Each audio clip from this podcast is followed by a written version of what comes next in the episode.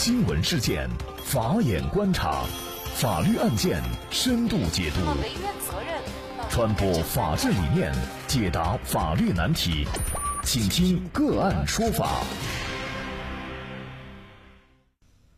大家好，感谢收听个案说法，我是方红。今天呢，我们跟大家一同来关注：法院不允许实习律师做诉讼代理人出庭，违法吗？三月十二号，昆明市中级人民法院开庭审理了一起房屋买卖合同纠纷的再审案件。尽管案件本身也很有故事，但是法院开庭以后呢，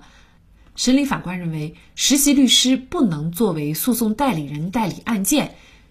引起了大量律师的围观和质疑。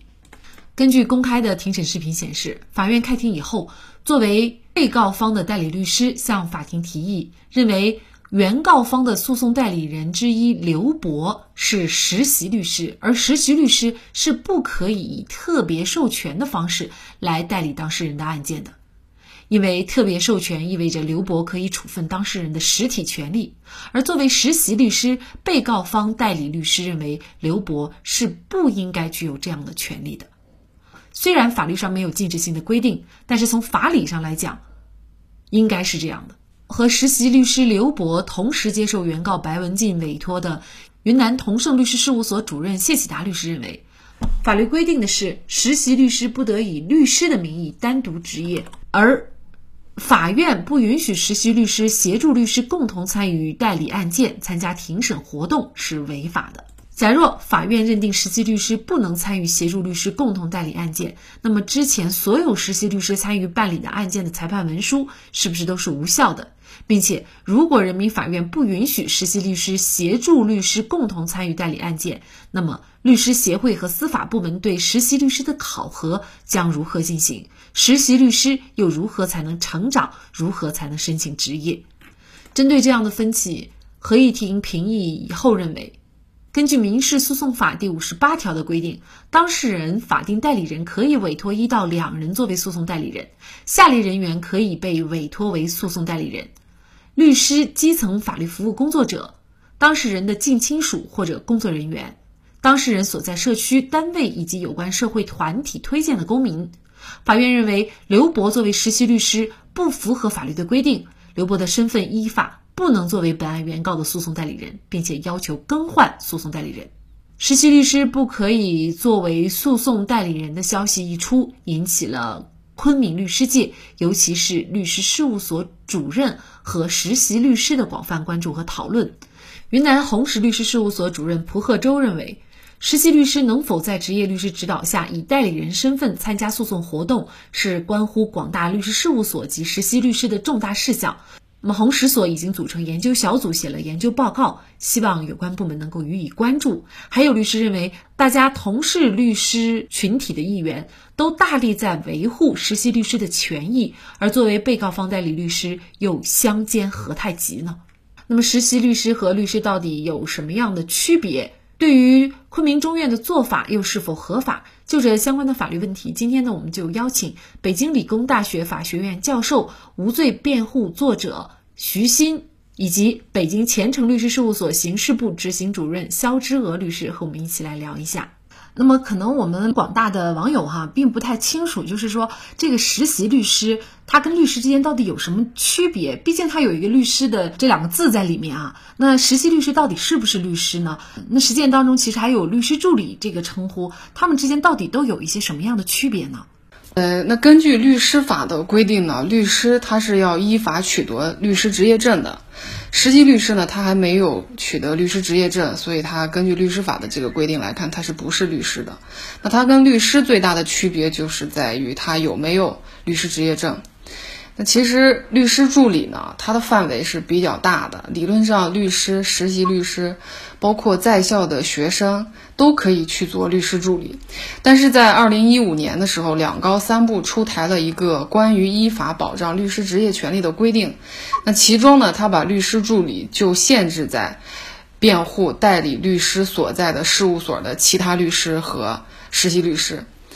也就是说，现在。大部分的法院，他们都认为，律师助理呢，只能是本所的律师和实习律师。这就把那个你比如刚刚毕业的学生，他可能在申请实习，但是他就不是律师助理了，但是他又从事的是律师助理的工作，这基本上就是他们实习律师、律师和律师助理之间的一个区别。那实习律师他是必须要通过司法考试才能作为实习律师，还是说他只要有法学的理论基础就可以做实习律师呢？呃，要通过司法考试。你申请要作为一名职业律师的话，第一个要求就是要通过司法考试，才可以去申请实习律师。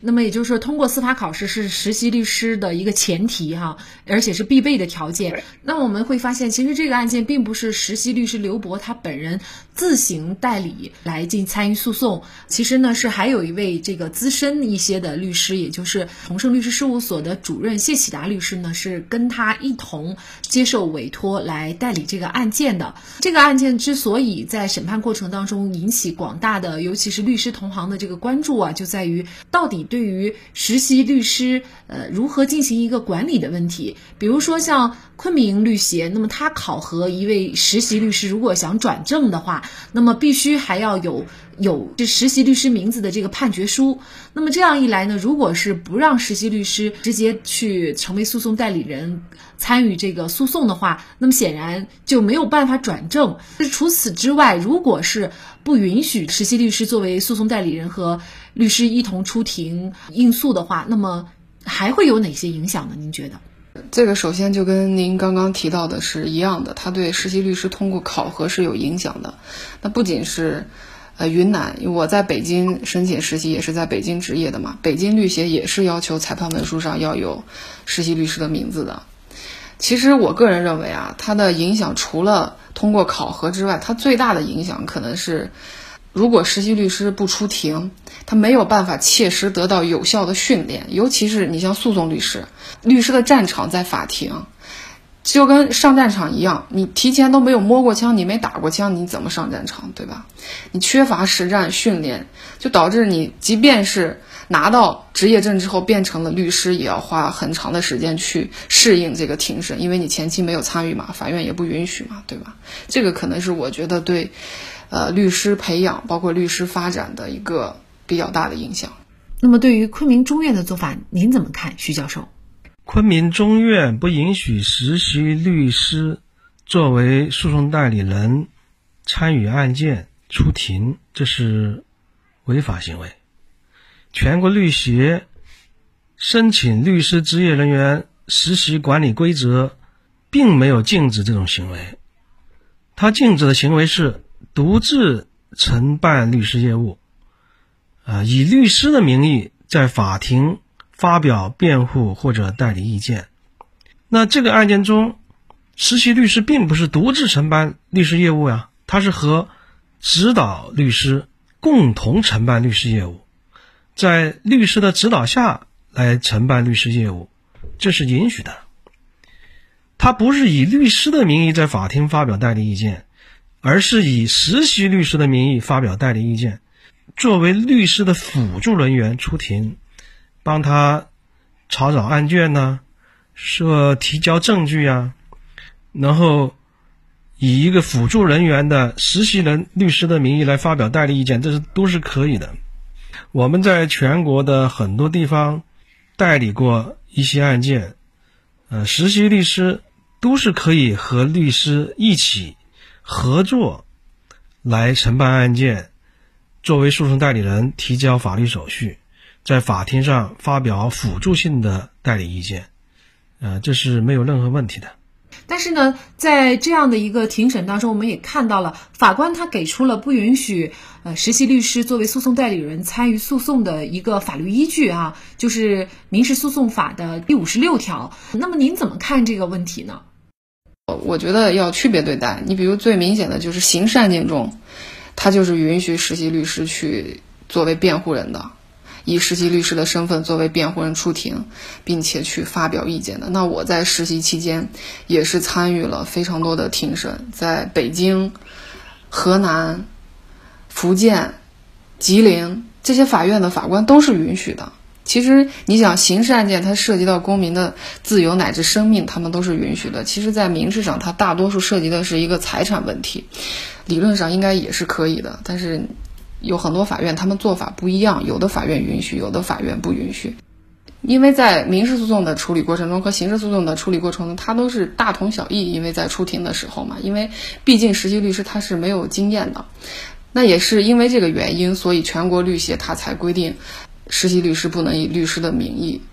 不能单独、不能独自的去从事律师业务，就是说必须有一个指导老师跟你一并去处理这些事务。那在昆明这个案子中，也确实有谢律师，他们的主任跟他一起去出庭的。这理论上也是按照全国律协的规定，它是合理的，也是符合这个规定的，应当是可以的。但是因为确实是法院他会找一个依据来不让你出庭，那也确实没有办法。但那据我的了解呢，嘉兴市司法局啊和嘉兴中院，在二零一六年的时候，他们联合出台过一个关于规范实习律师参与诉讼活动的意见。那这个意见呢，就是很重要的一块内容，就是来说。呃，实习律师可不可以出庭？可不可以在庭审中发言？那他们呢，也是同样要求必须和律师同时出庭，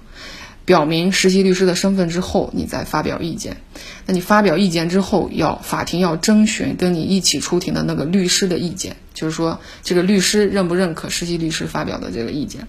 这样的做法，我觉得是可以借鉴的。也就是说，实习律师如果单独代理当事人参与诉讼，这个肯定是不合法的哈。但是呢，实习律师如果和已经转正的律师共同去代理当事人的案件的话，那么出庭也好，还是发言好，这个在实践当中已经是非常普遍的现象了。但是，就是按照法律依据来说，就是民事诉讼法上的规定来说，实习律师作为诉讼代理人是不合法的。但是呢，按照这个全国律协的相关文件来看，他又是被允许的。我个人认为，实习律师还是得出庭，你不出庭确实不行。一个是通不过考核，另外一个就是确实锻炼太少。你未来好，你实习阶段一次庭都没有出过，你拿了执业证之后，你马上就一个人出庭，我觉得这个可能更不负责任。而且关键问题就是说，虽然实习律师他本身没有太多的经验，但是问题是，其实他是和一位转正的一位正式的律师共同来代理的，他并不是说单独来代理，所以可能在无论是这个出庭的情况效果来说，还是维护当事人权益的方面来说，其实事实上是不受什么影响的。我们再来看民事诉讼法这个五十八条的规定，他说的是下列人员可以被委托为诉讼代理人。那么其中呢，就有基层的法律工作者，然后呢，还有当事人所在社区单位以及有关社会团体推荐的公民，以及还有当事人的近亲属或者是工作人员。你看，其实当事人近亲属或者是工作人员，包括推荐的一些公民，他可能本身也不一定是专业的呃有法律知识的人员啊。但是呢，这些人员呢是可以被列为诉讼代理人的。那么作为一个。通过司法考试，呃，只是还没有转正的这样的一个实习律师，那么是不是就完全的不应该去代理？事实上，这个法律上也没有禁止性的规定啊。在这个全国律协出台的文件当中，他又允许实习律师和律师一同来代理当事人，所以可能在这个方面还是有一些解释的空间的。那所以这个案件出来以后呢，他确实是给实习律师作为诉讼代理人出庭，那么带来了很大的争议。那么，是不是应该相关的部门出台一些解释，对这个问题进行明确，还是比较有必要的啊？对他，我觉得现在确实是需要一个明确的，因为这个案例它也不是个案，早在呃前几年吧，应该是实习律师代理的一个案件，法院直接判决原告撤诉了，就是说。这种情况它并不是云南一个地区在出现，全国因为做法不一样，它可能都会有这样的情况。所以跟就跟刚刚你提到的一样，民事诉讼法规定，它可能都不是法学专业的，也没有这些法律的基础，他都可以作为诉讼代理人去出庭，对吧？但实习律师他至少是通过了司法考试，并且有一定的法律基础，他理论上你按照这个举举重以明轻去解释的话，他也是可以的。但是他实习律师他又有一个特殊的区别，就是你一旦申请。作为实习律师之后，你就不能按照后面的那几条的要求去作为诉讼代理人了，所以这是对律师和实习律师的一个限制。个人非常同意您的这个看法，需要明确一下，那我觉得，其实嘉兴司法局和嘉兴中院的这种做法，它我觉得是可行的、可以借鉴的一个做法。那如果全国律协和最高院明确了这样的规则的话，这个案件出现的问题可能就解决掉了。应该说，每位职业律师都是从实习律师走过来的。实习律师和律师的区别，应该就在于实战经验。如果实习律师无法作为诉讼代理人出庭，那么实习律师又凭什么转为职业律师呢？面对个别法院的做法，肖志娥律师及相关律师建议可以遵从法院要求更换诉讼代理人的要求，这主要是从保障当事人的利益出发。而为避免更多的实习律师面临这样的问题，作为律师管理机构的司法局和审理案件的法院，或许可以共同来协商解决。好，那么在这里再一次感谢北京理工大学法学院教授、无罪辩护作者徐新，以及北京前程律师事务所刑事部执行主任肖志娥律师。那么大家如果想获得我们节目的图文资料，欢迎您关注“个案说法”的微信公众号，在历史消息当中就可以找到这期节目的全部图文资料。那么大家在生活工作当中遇到一些法律问题呢，也欢迎大家向我们进行咨询。您可以添加幺五九七四八二七四六七这部手机号码的微信号，就可以找到我们。他们都非常的资深、专业和负责人。感谢您的收听，我们下期节目再见。